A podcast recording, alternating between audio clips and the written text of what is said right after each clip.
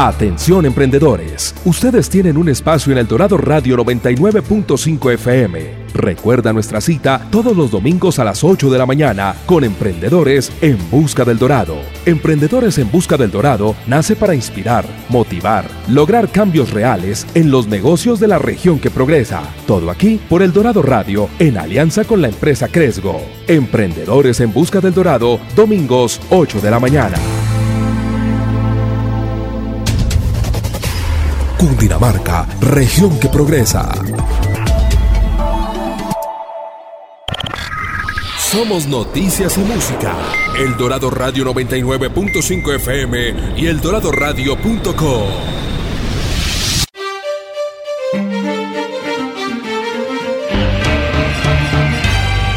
Desde la tierra del cóndor, transmite El Dorado Radio 99.5 FM HJE78. El Dorado Radio. La emisora de Cundinamarca. Región que progresa. Cundinamarca. El Dorado. La leyenda vive.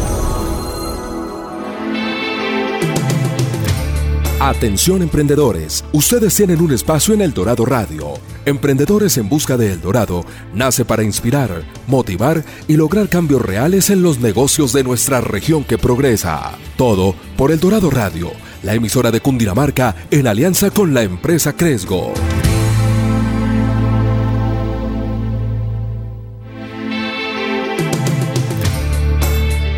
Buenos días a toda nuestra audiencia. Hoy domingo 8 de la mañana con grandes sorpresas, grandes programas y bueno, estamos hoy con Andrés Reyes. Andrés, buenos días. ¿Cómo va todo? ¿Qué más, Daniel? ¿Cómo vamos? Bueno, muy contento porque creo que vamos a tocar un tema que a muchos les interesará. Y bueno, para no darle más preámbulo al tema, eh, Andrés, cuéntenos un poquito de qué vamos a hablar hoy y quién es nuestro invitado. Vale. Bueno, vamos a hablar de un emprendimiento social que a través de la educación busca generar impacto y transformar la vida de los estudiantes. En palabras de ellos, dicen que queremos romper la brecha educativa y disminuir el desempleo a través de nuestros cursos y programas enfocados en habilidades técnicas y blandas.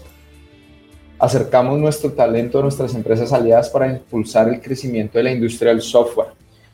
Bueno, y ya también hablando un poco de nuestro invitado, él es un emprendedor social, fundador de precisamente una EdTech, ha sido profesor, ingeniero de software, mentor y CEO de Ada School, quien están, dicen están atacando el desempleo, ayudando a los emprendedores a encontrar, a las empresas, a encontrar desarrolladores de software asequibles y buenos. Y bueno, para nosotros es un gusto presentarles a Santiago Carrillo. Santiago, muy buenos días. Buenos días, Andrés, Daniel, ¿cómo están? Muy bien, bueno, nada, contentos de traer como empresas que están generando impacto y más que todo en el sector educativo. Y antes de entrar a hablar un poco más de Ada School, quisiera que Santiago pues nos contara un poco sobre, bueno, su transcurrir en la vida, cómo llega, cómo llega a esta necesidad de negocio, cómo, cómo se visualiza esto como una, una pasión también en su vida y cómo le está pues cambiando la vida a usted y a muchas personas en, Colombia. Claro que sí, pues yo soy de, nací en Armenia, pero crecí en, Bogotá y básicamente estudié sistemas y de ahí me fui a hacer mi práctica a la India.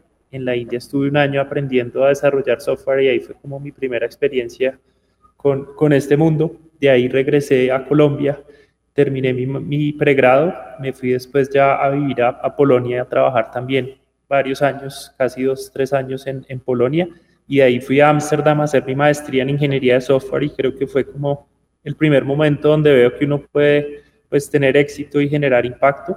Estaba trabajando con una, una empresa que hace eh, telemedicina, en ese momento pues súper pioneros y era crear una aplicación para ayudar con problemas pues, psicológicos a las personas. Y, fue súper interesante como encontrar eso, que uno podía construir software que podía en serio tener un impacto en las personas y no necesariamente pues trabajar por un salario. De ahí ya regreso a Colombia y empiezo a, a crear comunidades, creo la comunidad de Android Meetup Bogotá que actualmente pues son casi 2.900 personas. Y empiezo como a conocer este mundo donde hay personas que pues no habían tenido las mismas oportunidades que yo había tenido y, como a crear espacios para transferir ese conocimiento y de ahí pues paso ya a trabajar con, con una, digamos, consultora de non-profit de McKinsey que se llama Generation y con ellos pues yo creo que fue lo que digamos que me abrió la cabeza para, para llegar a ADA. Con ellos básicamente eh, ofrecen programas orientados a empleabilidad en varios países. Yo fui la primera persona técnica que se une con ellos diseñamos un programa de Java y otro de web y con eso empleamos alrededor de 5.000 personas en 14 países del mundo. En esos momentos ellos no estaban en Colombia, entonces en paralelo empezamos a trabajar en ADA y a ver cómo pues ahí por un lado, como, como tú lo decías, una brecha y, una escasez de talento. Y por otro lado, pues una falta de oportunidades de educación. Entonces es conectar como esos dos problemas y, y la industria del software yo creo que es la industria, si no la más inclusiva, porque aquí pues yo trabajé con personas que, que sabían más que yo, que ganaban más que yo, pero que no habían estudiado sistemas. Entonces ver que es una industria que, que contrata a muchos autodidactas, que no mide títulos, sino que es muy fácil saber en un proceso si una persona tiene o no los conocimientos y también desarrollarlos obviamente con mucha práctica y disciplina, pero cualquier persona puede hacerlo con, con la suficiente dedicación. Bueno, Santiago, me anota escuchar esa historia y creo que, que inspira porque creo que, que esa movilidad y el aprender de otras culturas y poder vivir otros escenarios es lo que lo va llevando a uno a construir lo que tiene. Pero contémosle un poquito que es ADA School, contémosle a la audiencia, es qué están haciendo ustedes específicamente en hackeando el desempleo, apoyando a, a que esa escasez de talentos de desarrollo de software se reduzca esa brecha y efectivamente, pues, tanto las empresas como aquellos que, que se han preparado para, para esta labor puedan, digamos que, lograr este empleo. Claro que sí, Ada School es una EdTech y, y, pues EdTech viene de dos palabras importantes y creo que dos mundos desconectados que es educación y tecnología. Creo que la tecnología a la final pues es un vehículo que puede ayudar a que esto sea más accesible y también pues a mejorar los procesos. Nosotros básicamente arrancamos con, con bootcamps de programación y lo que hicimos fue condensar nuestra experiencia de, de muchos años en, en, desarrollo de software y por darles un ejemplo y contar una historia puntual, nuestro primer estudiante, Mauricio, yo creé una ruta, yo trabajé casi 11 años en, en desarrollo en Android, digamos que fue lo que más eh, desarrollé. Entonces yo lo que hice fue, bueno, ¿cómo creo un camino de aprendizaje donde se desarrollen las habilidades que uno necesita para crear software de calidad? Y a partir de eso creamos el primer programa que hicimos y con esto se forma Mauricio. Mauricio pues fue nuestro primer estudiante, después lo contratamos por un año y con solo un año de experiencia, él por sus propios medios logra ingresar a Mercado Libre a ganar 7 millones y medio. Entonces, AD School es eso, es, es como traemos a esos expertos y expertas que por alguna razón se han ido del país, que también llaman cerebros fugados y, y por medio de plataformas online como la que después construimos en este proceso, podemos crear rutas de aprendizaje porque hoy en día creo que uno de los problemas es el exceso de información. Hay demasiado contenido, demasiadas formas de aprender. Y cuando uno necesita pues aprender algo puntual que sea práctico, necesita algún experto, una experta que le dé un hilo conductor. Y eso es lo que hacemos, creamos esas rutas de aprendizaje con esas microcredenciales y habilidades teniendo en cuenta que no solo son habilidades técnicas, sino también habilidades humanas como comunicación, trabajo en equipo, proactividad, que estas habilidades pues aumentan la probabilidad de éxito laboral. Una vez formamos a las personas, los ayudamos a ingresar al mercado laboral, tenemos unos módulos de empleabilidad donde también conectamos con empresas aliadas y realmente ese es el éxito de, de, nuestra empresa. La tasa de empleabilidad actualmente está en el 80% dos meses después de completar el programa. Ahorita estamos pasando más hacia B2B porque encontramos partners como ProTalento que hacen mejor el tema de empleabilidad y que son más grandes. Entonces, pues creo que también el tema del emprendimiento social tiene un mindset más colaborativo. Eh, y, y, eso es lo que estamos. Ahorita pues tenemos un software también como servicio que ofrecemos a las empresas y universidades para ayudar a modernizar esa oferta académica y estamos en ese proceso como de, de pasarnos más hacia el B2B, pero pues obviamente con un foco muy fuerte en impacto. Santiago, un poquito para, para contar esa historia que, que va detrás de ese, de ese primer estudiante, ¿cómo fue para lograr captar ese primer cliente? ¿Qué fue lo que tuvieron que hacer? ¿Qué, qué, qué digamos que qué ruta o qué, o qué decisiones tuvieron que tomar para, para poder conquistar a alguien que muchas veces es lo más difícil cuando comenzamos un negocio? Pues yo creo que fue algo súper orgánico, porque como les decía, esto salió de las comunidades. Mauricio lo conocí de la comunidad de Android Meetup Bogotá. Y de hecho esa misma comunidad, porque ahí tú lo que haces es una charla de máximo tres horas, pero pues obviamente ya una formación estructurada pues se queda corta. Entonces la misma comunidad empezó a decir, Santiago, ¿por qué no nos da un curso de Android? Nosotros le pagamos. Entonces casi que yo ya tenía mi primer grupo para hacer como un piloto eso empezó y, justo terminamos antes de que arrancara la pandemia, pero ahí ya pues eso nos obligó a migrarnos online. Y, creo que el crecimiento de edad ha sido súper orgánico porque pues yo como parte del reconocimiento de, de, estar dando conferencias, Google me nombra el primer Google Developer Expert en Android en Latinoamérica hace ya seis años y eso me permitía pues viajar a diferentes países. Tenemos actualmente, pues hemos formado 2.800 personas en 14 países y todo empieza a crecer a partir de esas comunidades, muchas de Google, otras comunidades independientes. Entonces Mauricio llega justo de esa comunidad y me dice, oiga Santiago, yo quiero aprender Android porque estoy trabajando y pues no me alcanza para pagarle a mi familia, darle la calidad de vida que les quiero dar. Y pues pasó de ganar millón y medio a ganar siete millones y medio en casi dos años, un año y medio. Entonces pues es un salto que desafortunadamente ni siquiera muchos profesionales logran dar. Entonces eso pues como que decimos, wow, acá hay algo y hay que mirar cómo lo, lo potenciamos en más personas. Maravilloso Santiago y, bueno, ahorita para contarle a nuestra audiencia un poquito, eh, se pueden tomar programas presenciales, virtuales o es un esquema híbrido en el que, en el, que el estudiante o la persona que se capacita mezcla la presencialidad y la virtualidad.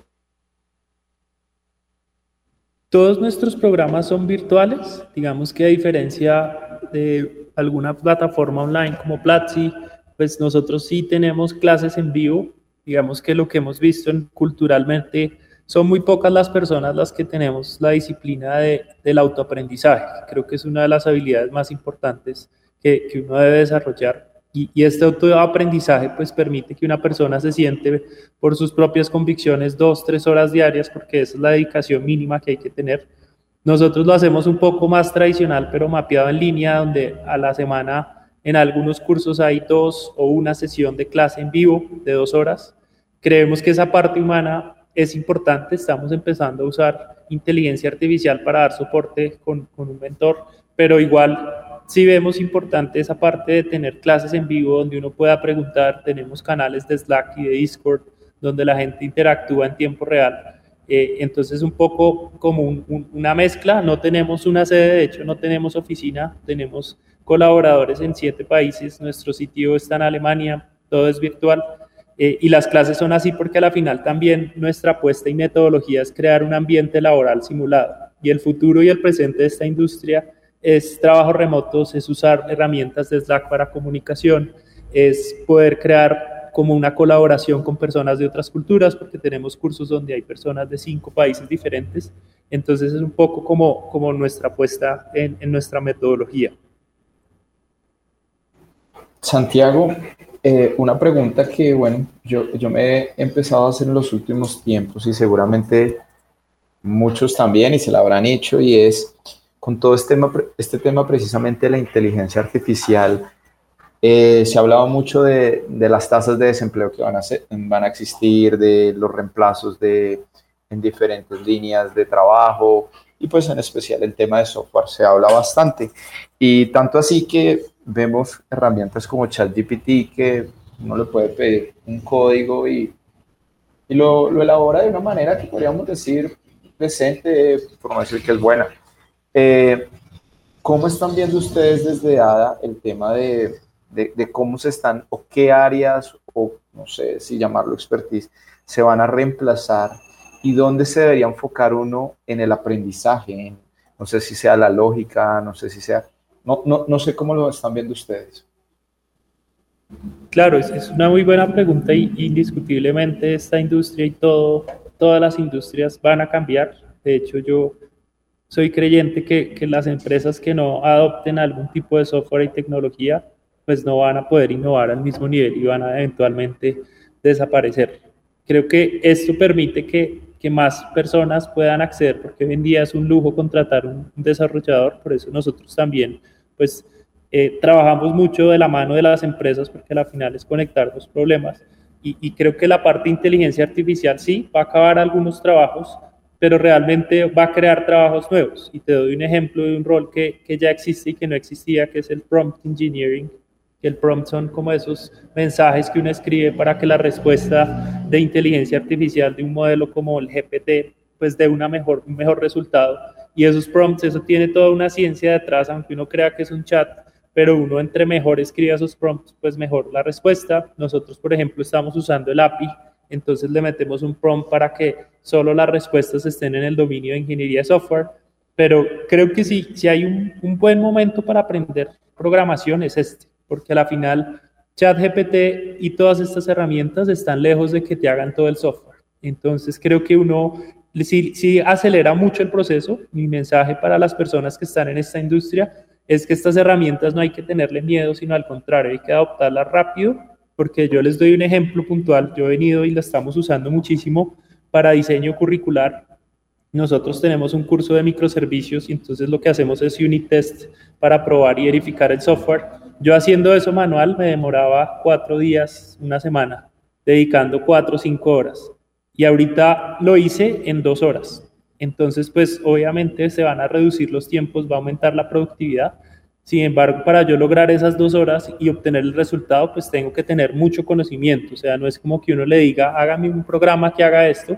Si uno tiene el conocimiento y ahí respondiendo tu pregunta, ¿Qué hay que aprender? O sea, que he visto y que, que, le apostamos mucho de nosotros es que la persona desarrolle las habilidades fundamentales de lo que decías de lógica y de los conceptos base que no han cambiado y no van a cambiar desde la programación, que, que tú puedes saltar de un lenguaje a otro, que entiendas los, los loops, que entiendas qué son las variables, los tipos de datos, cómo crear digamos, modelar un sistema con programación orientada a objetos, conceptos base y también pues temas de mejores prácticas, patrones de diseño.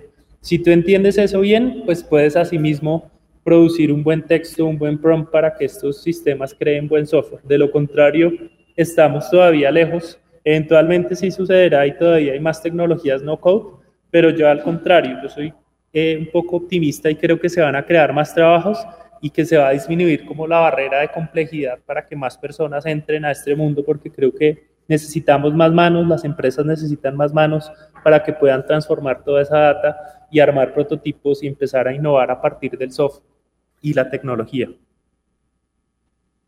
Santiago, bueno, totalmente de acuerdo en lo, en lo que usted comenta. Yo también quiero ser optimista y pensar que se van a abrir al revés muchas más vacantes y, y más espacios. Y, me surgió una duda en cuanto a, lo que usted comenta de las bases, de, los elementos, digamos, que, que, funcionan en todas las áreas, el tema de la lógica, los loops y demás, el tema de entender las variables.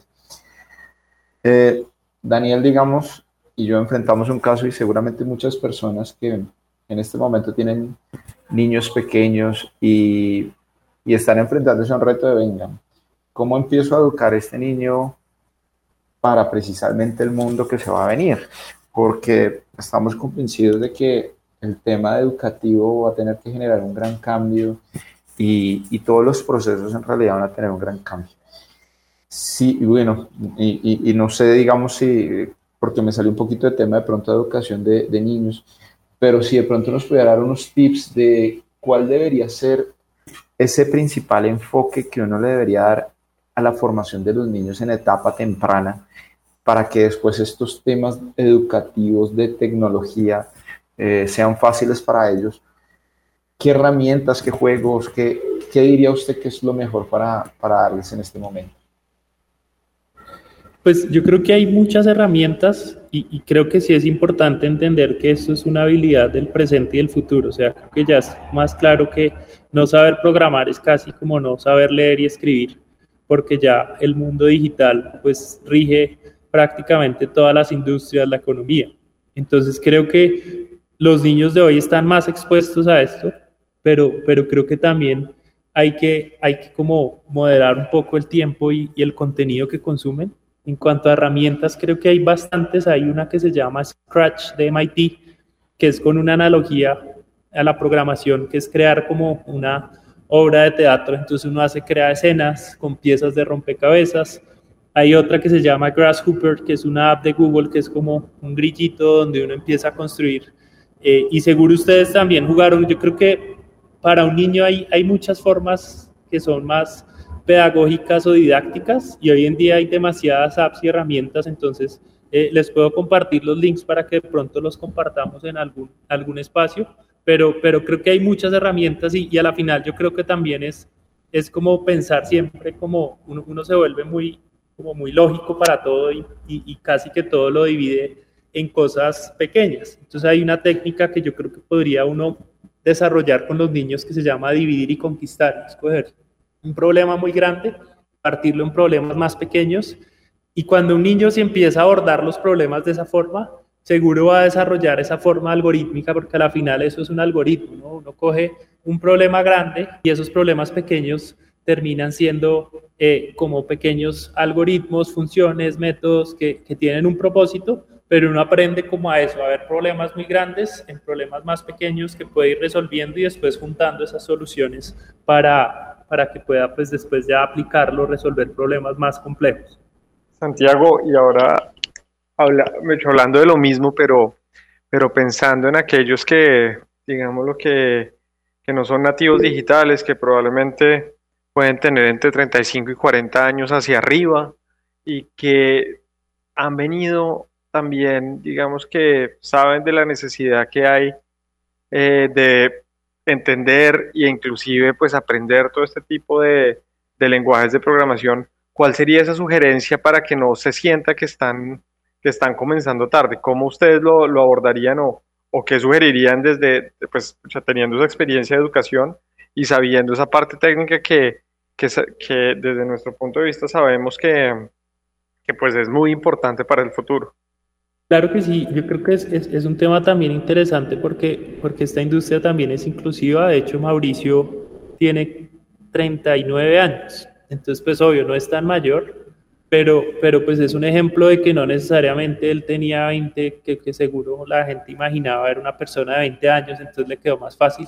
Creo que las digamos que en nuestro caso estamos creando un curso para alfabetización digital porque hemos visto que hay una brecha gigante, y hay una gran cantidad de la población que su primer contacto con Internet y, y con tecnologías a través de su teléfono, pero pues un teléfono no es el mejor espacio para programar, pues tiene obviamente algunas limitaciones. Hay, hay algunas aplicaciones como que la, la, que les dije que puede desarrollar la lógica, pero creo que digamos que también es importante de pronto que esta persona entienda cuál es su experiencia y, la pueda llevar a una analogía con la parte web. Entonces, por darles un ejemplo, si es una persona que viene, no sé, del tema del mundo de las agencias o de un tema de pronto de diseño eh, gráfico, eh, de pronto le va a ser más afín algo visual como HTML o como construir las interfaces. En, la parte de software se separa normalmente la capa del front presentación y el back.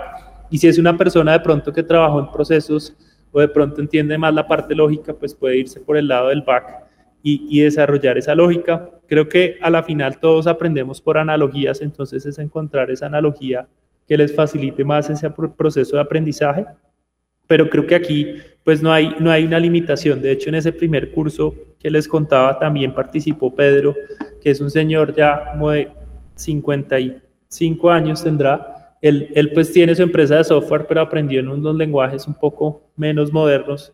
Entonces estaba como actualizándose y, realmente creo que cualquier persona puede hacerlo. De pronto eh, a las personas de más edad, de pronto en algunos casos les costará más trabajo, pero yo creo que también es un sesgo que tenemos como que no, yo ya estoy viejo para aprender, es, es, primero quitar esa, ese bloqueo mental y pensar que siempre podemos seguir aprendiendo, que al contrario las experiencias que tenga una persona mayor, pues le pueden servir de analogías para, para mapear un proceso lógico, porque a la final esto, algo importante y algo muy chévere es que no, eh, la programación no la ven, la ven como algo muy matemático, pero la programación es un arte, es un trabajo 100% creativo y algo muy chévere y es que si uno compara con otras industrias, cualquier persona, cualquier lugar de Colombia o del mundo puede crear un software en su computador que no tiene que ser el más caro y eso puede llegar a valer millones de dólares y cambiarle la vida a las personas, mientras que si uno quiere crear un carro o si necesita otro tipo de manufactura, pues no, no va a tener los recursos. Esto es un trabajo 100% creativo y esa creatividad se puede mapear a código y a crear ideas que después tomen vida. Bueno, Santiago, maravilloso. Y, para terminar esta sección, yo creo que muchos, muchos de, los que nos, de los que nos escuchan puede que estén iniciando ese camino para, para poder estudiar o quizás están en etapas laborales donde, donde, como lo acabo de decir, no los ha dejado el tren y pues realmente la edad no es un impedimento y es algo cultural que tenemos que cambiar en nuestra, en nuestra mentalidad. Pero digamos que sabiendo esto y con la experiencia que usted ha vivido, ¿qué tres consejos le podría dar a aquellos que nos escuchan para que vayan claramente definidos y, digamos que minimicen ese riesgo de, equivocarse?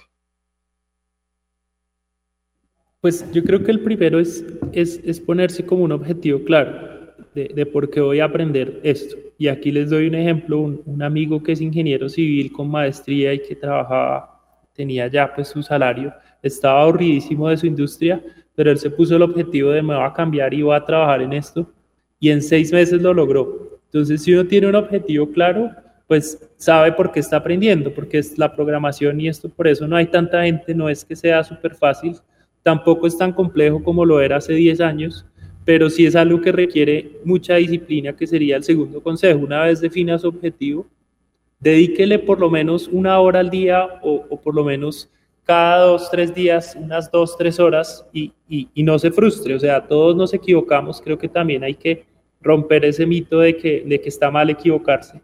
Está bien equivocarse porque de los errores se aprende y, la programación también es prácticamente uno puede correr un programa infinitas veces y le va a mostrar el error. Esos errores hoy en día eh, pues son más fáciles que vendría el tercer consejo y es desde ya empiece a utilizar herramientas como ChatGPT. Puede copiar y pegar porque normalmente un programa, pues tú lo corres y te bota o un resultado o de pronto un error. Y eso es lo más difícil de entender por qué ocurre ese error donde la mayoría de personas se frustran. Entonces trate de conversar, no, no caiga en la pereza de que la inteligencia le genere el código y no la entienda, sino tenga una conversación porque al final estas, este tipo de, algoritmos de, inteligencia artificial generativa lo que hacen es predecir un outcome, entonces yo le puedo dar una conversación y me va a poder dar como unos consejos, me puede explicar fragmentos de código, en eso es muy bueno. Entonces ese sería el tercer consejo de, desde ya empiece a usar estas herramientas, pero úselas para aprender y entender bien los conceptos, porque he encontrado personas que ya son senior, que llevan mucho tiempo en la industria, pero uno se da cuenta que no entienden las bases. Entonces, una vez entiendan las bases, pues ya van a poder saltar de lenguaje, de tecnología y, y crear cosas que, que realmente pueden convertirse en una empresa o que les pueden dar una oportunidad laboral. Bueno, Santiago, una maravilla lo que, lo que nos comenta y bueno, contarle a nuestra audiencia que estamos con Santiago Carrillo, quien tiene una experiencia gigantesca en desarrollo de software y es el CEO y fundador de ADA School. Santiago, vamos a un corte de comerciales, a tomarnos un rico café y ya volvemos. Atención emprendedores, ustedes tienen un espacio en el Dorado Radio 99.5 FM. Recuerda nuestra cita todos los domingos a las 8 de la mañana con Emprendedores en Busca del Dorado. Emprendedores en Busca del Dorado nace para inspirar, motivar, lograr cambios reales en los negocios de la región que progresa. Todo aquí por el Dorado Radio en alianza con la empresa Cresgo. Emprendedores en Busca del Dorado, domingos 8 de la mañana. Cundinamarca, región que progresa.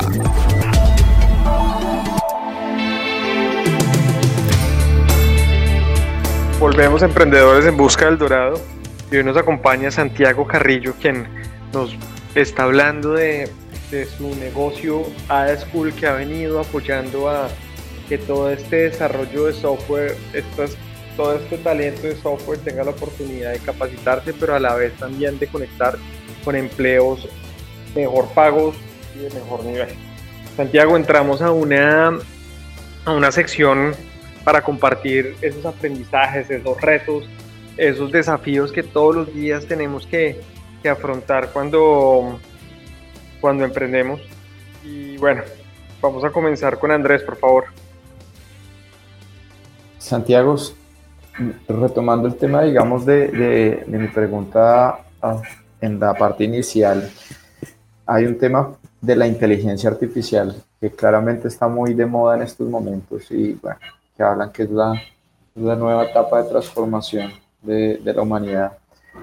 ¿Cómo lograr que este proceso de, de inteligencia artificial ingrese a las pequeñas empresas? Porque seguramente, bueno, algunas de, de tamaño superior pues tienen procesos más robustos de transformación digital, pero ¿cómo hacer para que el pequeño empresario empiece a adoptar pequeños elementos y como usted lo decía, no se quede en ese proceso para que la innovación pues sea un elemento del diario de ellos?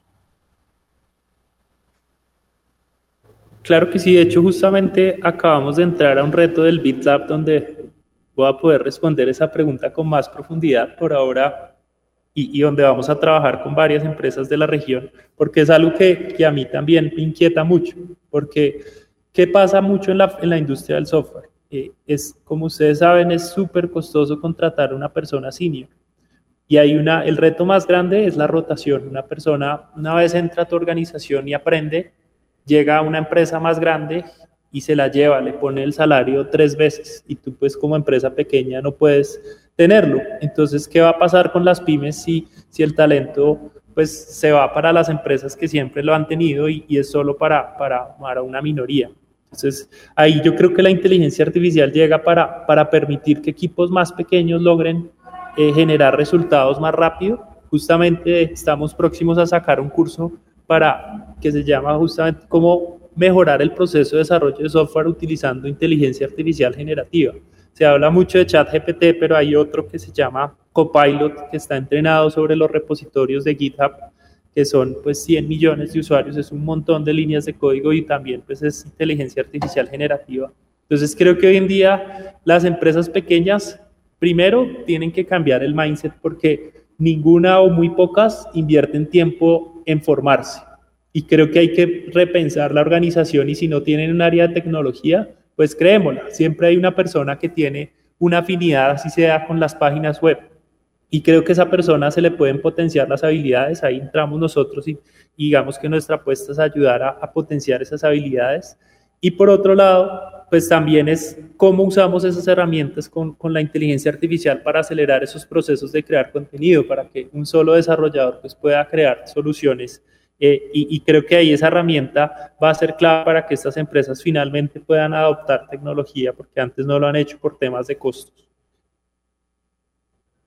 Bueno, Santiago, esa parte, esa parte creo que es, es importante y este, este reto creo que va muy, muy encaminado con lo que preguntó Andrés y es cómo creamos esa cultura dentro de las, de las, de las organizaciones pequeñas. Ahí quisiera hablar un poquito de esos pequeños empresarios que, que a veces también les cuesta, pero cómo lograr que esa cultura que, no sé, por ejemplo, tengo mi restaurante y, estoy acostumbrado a que llevo todo en un cuaderno, todo lo escribo en papel y quiero evitar hacer cualquier salto a cualquier aspecto digital porque estoy acostumbrado a cómo, cómo, han, cómo, han, visto que esa cultura dentro de las empresas apropia esa transformación digital y más en esas pequeñas que es donde donde siento más les cuesta apropiarla? Pues en donde he visto que funciona, yo creo que algo súper importante es, es, un relevo generacional, ¿no? Muchas veces cuando llega una persona más joven, sin decir que necesariamente sea necesario, porque pues hay casos de personas mayores que, que tienen esa afinidad o ese interés y buscan a la persona pero cuando hay ese relevo, cuando llega otra persona que de pronto si quiere hacer esa transformación, pues busca herramientas y creo que para todo hay como, como herramientas intermedias. Uno no pasa del cuaderno a un ERP o a un software muy robusto, uno puede pasar a un Google Sheets que hoy en día es gratuito, que de hecho a esas herramientas también ya le están incorporando inteligencia artificial. Entonces, y ahí creo que hay una oportunidad gigante, porque pues uno puede, y muchos negocios, y creo que para el tamaño de los negocios es suficiente una hoja de cálculo, pero esas hojas de cálculo pues van a necesitar un financiero que sepa crear las proyecciones. Hoy en día uno puede escribirle un prompt y decirle, bueno, ayúdeme a que estas columnas las sume y me calcule el promedio con una utilidad del 10% en, en texto y hacia allá vamos. Entonces, creo que si hay de nuevo un buen momento para, para explorar estas herramientas es ahorita. Creo que sí es importante pues pensar en, en tener la información en la nube o en, en general la información es, es, el activo más importante que puede tener una, una empresa. Y creo que eso también va a ser algo conectando a la pregunta anterior que va a pasar ahorita. Hay muchas empresas muy pequeñas que tienen mucha información, pero no han podido darle ningún tipo de significado. Eh, con estas herramientas, pues van a poder de pronto apoyarse y empezar a traerle significado. Y creo que cuando las empresas lo vean, y yo, yo lo que les recomendaría es busquen casos de éxito similares al suyo o busquen herramientas. Creo que hoy en día hay un montón de apps creadas para, no sé, si ponemos el caso de la tienda de barrio, que es ah, eh, un tipo de emprendedor que hay en todas partes de, Latinoamérica, ya hay aplicaciones diseñadas para ese tipo de segmento. Entonces yo creo que con que una persona se siente una hora a investigar y busque casos de éxito, de hecho para eso también es interesante conversar con ChatGPT, decirle, bueno, cuénteme qué softwares existen para este tipo de, herramientas y después buscar de pronto qué empresas lo implementan, mirar cuáles restricciones tiene y ya con eso por lo menos puede armar un plan de ruta para implementarlo. Creo que, que es un primer paso que puede generar impacto en los negocios y, y creo que también no tenerle miedo. Creo que no, no le sacamos el tiempo a esto y nos consumimos en la rutina, pero, pero piense que esto le va a liberar tiempo. Si uno utiliza tecnología, al final la tecnología y lo que va a pasar de nuevo con inteligencia artificial es que vamos a ser más productivos. Ya se habla incluso de empresas que trabajan cuatro días a la semana. No sé qué tan rápido pase acá, pero está comprobado que, que, que de pronto esa, ese tiempo libre va a ser más productivo que, que trabajar muchas horas y, y, como repetir cosas. Entonces creo que si uno piensa en eso, pues va a ganar tiempo eventualmente. Bueno, maravilloso Santiago y, y viene siempre una pregunta que, bueno, quisiera, quisiera abordarla porque usted es desarrollador, trabaja con muchos desarrolladores y siempre nos mencionaba, y creo que quitémosle un poquito el tema de los salarios, pero cómo lograr que, que, retener este personal talentoso en esas empresas donde, donde también pueden crecer, pero que a veces digamos que el pago no es proporcional a aquellas multinacionales que de pronto tienen un mayor presupuesto para hacerlo. ¿Qué, qué sugerencia les podría dar como para motivar desde el punto de vista también suyo, que usted pues, es desarrollador, eh, a, a, aquellos que nos escuchan para poder retener ese talento y entendiendo sus necesidades y, y esos problemas que tiene el día a día? Pues yo creo que es súper importante y, y en lo que más trato de trabajar yo es en crear una cultura y una cultura que se alinee a unos valores y, y yo creo que ahí también nosotros hemos encontrado que hay mucha gente que conecta con nuestro propósito social. Y cuando uno conoce las historias de los estudiantes y ve cómo esas personas arrancan una carrera y les cambia la vida, pues eso es algo que no, no se mide eh, de forma monetaria, sino que es algo ya más de, de, uno lo hace porque sabe que está bien y siente otro tipo de recompensa. Entonces, por un lado, es, es alinear y tener un propósito y encontrar personas que pues que se alineen con ese propósito. Y, y, por otro lado, yo creo que algo importante que creo que hay que cambiarlo culturalmente, hay que entenderlo, es que las personas igual se van a ir si, siempre, si, siempre y cuando hayan mejores oportunidades, y eso está bien. O sea, si esto es un espacio de crecimiento y si las personas ven esto como un, como un espacio de crecimiento, uno debe crear estrategias donde pueda mantener el conocimiento y donde pueda darle oportunidades a más personas de formarse y que después sigan creciendo. Nosotros, por ejemplo, tenemos un modelo muy flexible donde los, los que dan las clases en la mayoría trabajan en empresas muy grandes y justamente eso es un valor gigante porque estamos bajando conocimiento de empresas como Amazon, de empresas como Red Hat, que son empresas que pues para muchas personas están de, pro de pronto en su proyecto de vida, en su sueño de poder entrar y si la persona que te está enseñando trabaja ahí, pues permite que, que, que podamos lograr cosas. Entonces creo que el también ofrecer condiciones laborales poco más flexibles, pues va a permitir que, que las personas les atraiga la, la, empresa, la misma cultura que tenemos que este, trabaja 100% remoto, orientado a objetivos. Eso hace que, que, las personas prefieran algo acá o no que me paguen mucha plata, pero tengo que ir a cumplir horario de oficina y, y eso hace que no, no sea tan atractivo y que cueste más retener el talento. Gracias, Santiago. Y, y fíjate, otra cosa que, que quisiera preguntarte, aprovechando que, que estamos hablando de educación y es cómo, ¿cómo es esa educación futura? Yo siento que, las universidades tradicionales eh, todavía están queriendo dar ese paso, pero ustedes cómo lo, cómo lo ven, cómo será esa generación en 10, 12 años de aquellas personas que, se gradúen de los, de los colegios y pues estén buscando eh, opciones de, de, estudio, ¿cómo, ¿cómo crees que vaya a ser ese futuro de la educación? Pues yo creo que sí van a, digamos que sí, va a cambiar y, y, hay muchas universidades que se están reinventando. Creo que las universidades tienen un papel muy importante en la sociedad y que creo que deberían enfocarse más en eso y es investigación y desarrollo. Si tú miras las cifras de Colombia comparado con Israel o con países que invierten casi que 20% de su presupuesto en investigación y desarrollo, pues esa es la única forma que, que, Colombia pueda y que cualquier país pueda llevar al siguiente nivel. Entonces creo que las universidades deben ver ese rol más claro y, y, y hoy con tecnología pues lo están haciendo.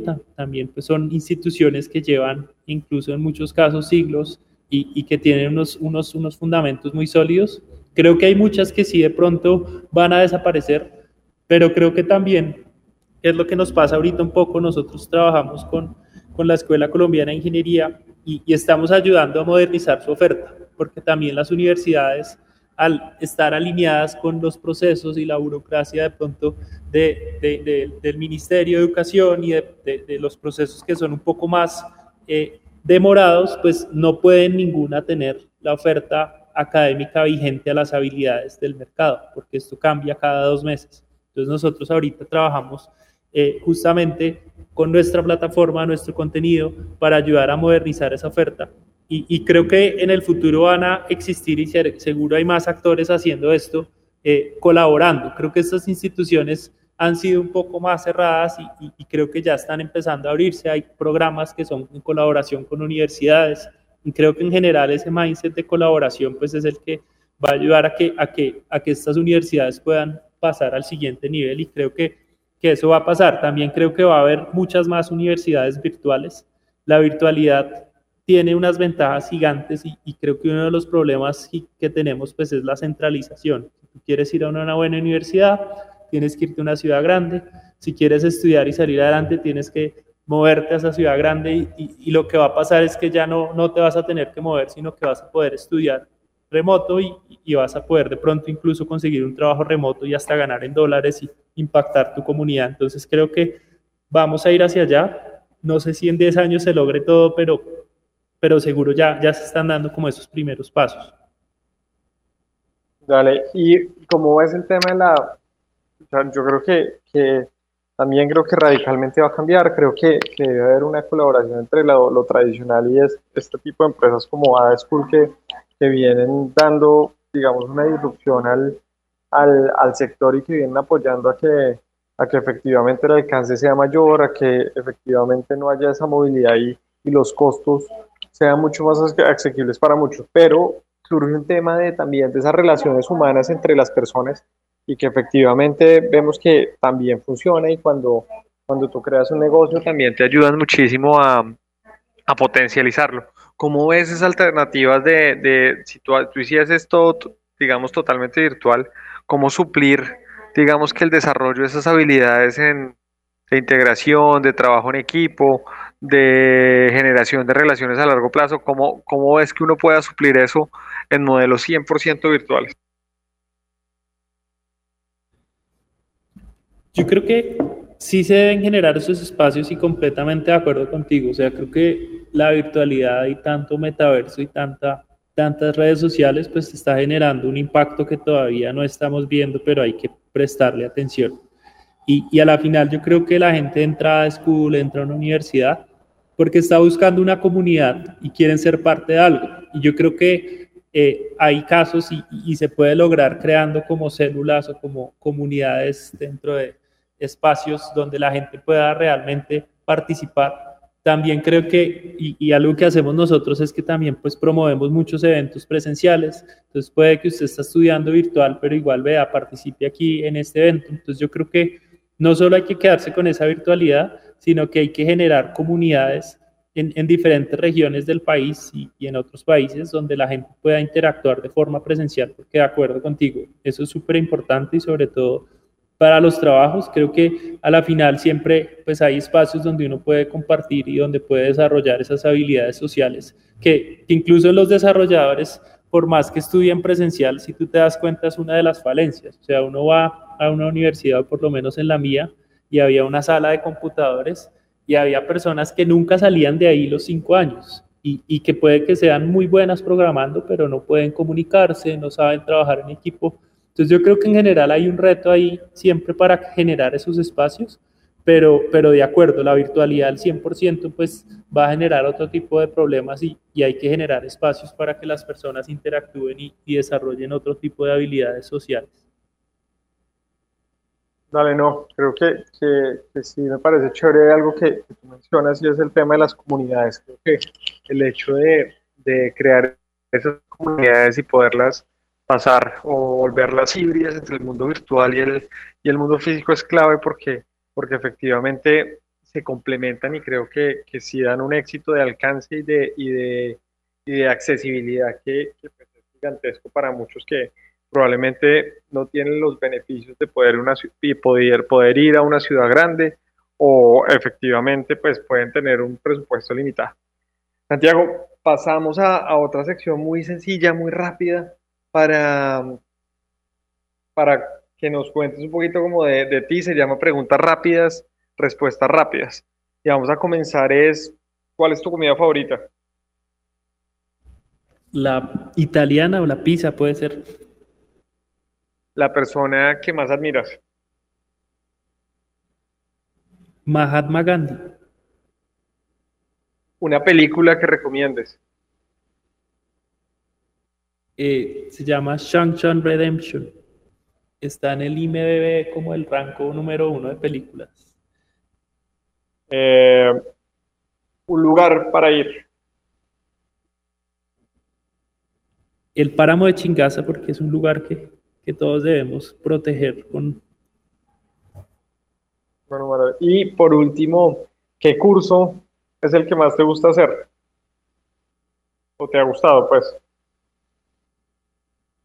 Curso, pues yo creo que sí, el curso de, de, programación de Android me gustó mucho como este, este, este sistema operativo. Ok, y finalmente un libro que, que recomiendes un libro muy corto que se llama El manager de un minuto. Tiene muchas como premisas de, liderazgo y comunicación bien, y, es fácil de leer.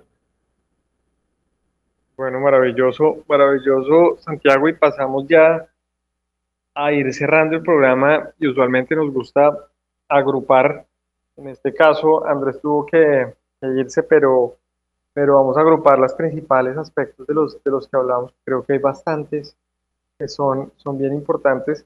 A mí me llamó la atención el tema de la empleabilidad, creo que, que eso, eso es algo, algo relativamente importante y yo creo que, que acá habla mucho también de, de esas bases de, del fundador de la empresa, en este caso de Ada School, que pues ha vivido en diferentes regiones, ha tenido experiencias con diferentes personas y efectivamente los problemas que hoy están resolviendo también se presentan en Colombia, Latinoamérica y seguramente en muchas partes del mundo. Entonces creo que, que hay un tema muy importante en el que, en quiera mejorar su nivel de vida o quiera lograr, digamos que tener esos saltos en su carrera laboral, puede tener ese aliado como esa School para, para poderlo lograr y tener muy claro lo que decías, creo que hay, hay un aspecto clave en el, que, en el que uno es disciplina, dos, eh, constancia y tres, aprendizaje de todos los errores, porque finalmente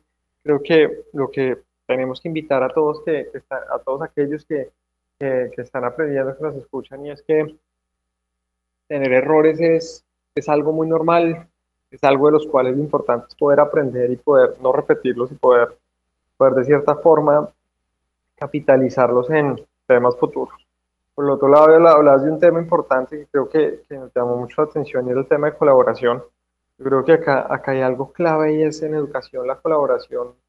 Creo que va a ser esencial para, para el desarrollo de, de esas habilidades futuras y para las formas que seguramente se encontrarán en el camino que, que probablemente ahorita las están dando algún tipo de puntadas para que, para que aquellos jóvenes que, o aquellos niños que todavía no han, no han ni pensado que estudiar puedan tener diferentes opciones y acceso estando en cualquier lugar y desde cualquier lugar. Creo que se colaboran entre las, entre las instituciones grandes, se conectan con aquellos que se han especializado, logran lo que tú decías, una cosa y era, era muy importante y era adaptarse a los cambios en el mercado y a la velocidad en que se dan las actualizaciones. Dado que tenemos ciertas burocracias que evitan que, que la velocidad sea inmediata, pero esa colaboración seguramente sí lo dará y hará que efectivamente una cosa complementa la otra.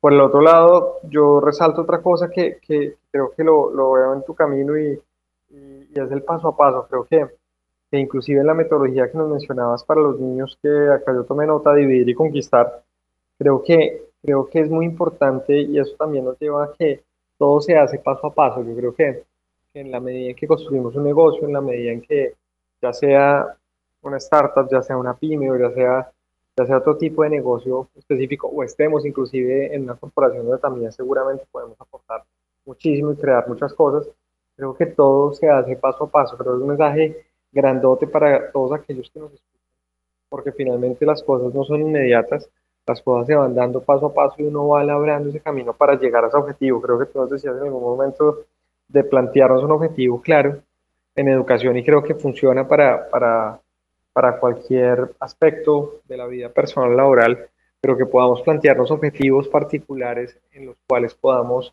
hacer ese paso a paso, tomar esos, esas escaleras y lograr llegar a ese punto, seguramente es clave con mucha paciencia y mucha constancia y disciplina. Y finalmente, yo me llevo otro tema importante y es, es también para, para empresarios y emprendedores que tengamos contacto con, con, desarrolladores y podamos, ojalá, contratarlos o que nos apoyen en, en, algunos, en algunos proyectos. Y creo que todo lo que tú mencionabas va muy atado a la flexibilidad y al entender que pues, cada persona, uno es diferente, tiene metodologías diferentes, horarios diferentes y que lo más importante es definir metas, darle la oportunidad de que se desarrolle, que pueda aportar y que pueda pueda crecer, pero creo que la flexibilidad en ese entorno de, de poder retener el personal más es clave para, para poder darle sostenibilidad a los negocios. Yo creo que, que en esos aspectos me, creo que, que, es lo más importante de lo, que, de lo que hemos charlado. Te agradezco un montón, Santiago, por acompañarnos. Y ya finalizando un poquito, aquellos que nos escuchan querrán saber, oiga, ¿yo cómo hago para entrar a School? ¿Cómo tomo un programa? ¿Cómo, cómo me capacito en caso de que sea una persona natural o una empresa? Claro que sí, sí, se, se puede compartir y aprovecho para, para, hacer una invitación muy importante porque justo estamos lanzando un programa y llevamos esto un poco a otro nivel, porque realmente cuando nos propusimos que la educación fuera accesible, pues pensamos en modelos inclusivos y, nosotros tenemos un beneficio que las personas pagan únicamente a éxito cuando se emplean. Y con un aliado, porque de nuevo estamos apostando mucho a colaborar con empresas con fondos para desarrollo en educación como Lumni, lo que hicimos es que incluso las personas para este programa, que es un programa para ser desarrollador backend en Java, pues puedan eh, recibir como un, salario o, o, sí, como un subsidio mensual entonces esto pues hace que incluso personas que, de pronto no puedan dejar de trabajar por estudiar, pues puedan hacerlo y, puedan acceder después a un plan de pagos a éxito súper conveniente. Entonces pueden entrar a nuestra página a-school.org y en la parte de abajo van a ver en los programas, está el programa de Alumni que les acabo de mencionar. Incluso ahí pueden tomar un primer curso completamente gratuito que es parte del proceso eh, y, creo que hay que aprender a programar. Ese es un buen momento y ahí yo, yo les comparto los links con Daniel por si se pueden de pronto compartir por algún espacio. Claro que sí, claro que sí, Santiago, los publicamos y creo que, que sí pueden ser opciones claves. Y por el otro lado, Santiago, usualmente le pedimos a nuestros invitados que nos dejen una frase de motivación a estas emprendedoras, emprendedores y aquellos que estén, estén queriendo, digamos, estudiar o, o capacitarse en, en, desarrollo de software, quisiéramos que os dejaras una frase de motivación a todos aquellos que nos escuchan. No te compares porque cada viaje es, es, es, es único y hay que disfrutar el proceso. El proceso va a tener frustraciones y va a tener caídas, pero de estas es las que realmente aprendemos y, y, creo que hay también muchas comunidades de apoyo. Entonces encuentra tu comunidad de apoyo y, y dedícale el tiempo que requieren las cosas para lograrlas de nuevo con un objetivo claro. Dale, maravilloso Santiago. Se nos pasó tiempo volando y, creo que pudimos compartir bastantes cosas contigo. Eh, agradecerte por el tiempo, por, por poder contarnos diferentes cosas que vienen trabajando y que vienen haciendo y, y bueno, no siendo más, te agradecemos muchísimo por acompañarnos. Gracias a ustedes por la invitación y, y, que sigan creando estos espacios para, para compartir nuestros, nuestros mensajes, inspiración y que les sirva a más personas para que sigan también creando cosas. Gracias, Santiago, que así sea. Y bueno, contarle a nuestros oyentes que todo el repositorio de información lo pueden encontrar en nuestras redes arroba Cresgo en LinkedIn e Instagram.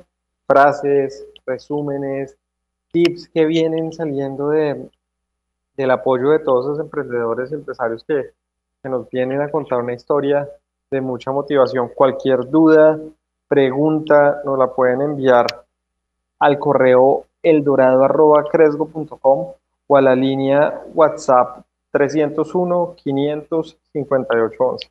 Nos viendo más, Santiago, te agradezco muchísimo nuevamente y a todos los oyentes nos veremos el próximo programa. Atención emprendedores, ustedes tienen un espacio en el Dorado Radio 99.5 FM. Recuerda nuestra cita todos los domingos a las 8 de la mañana con Emprendedores en Busca del Dorado. Emprendedores en Busca del Dorado nace para inspirar, motivar, lograr cambios reales en los negocios de la región que progresa. Todo aquí por el Dorado Radio en alianza con la empresa Cresgo. Emprendedores en Busca del Dorado, domingos 8 de la mañana. Cundinamarca, región que progresa. Somos noticias y música. El Dorado Radio 99.5 FM y el eldoradoradio.com.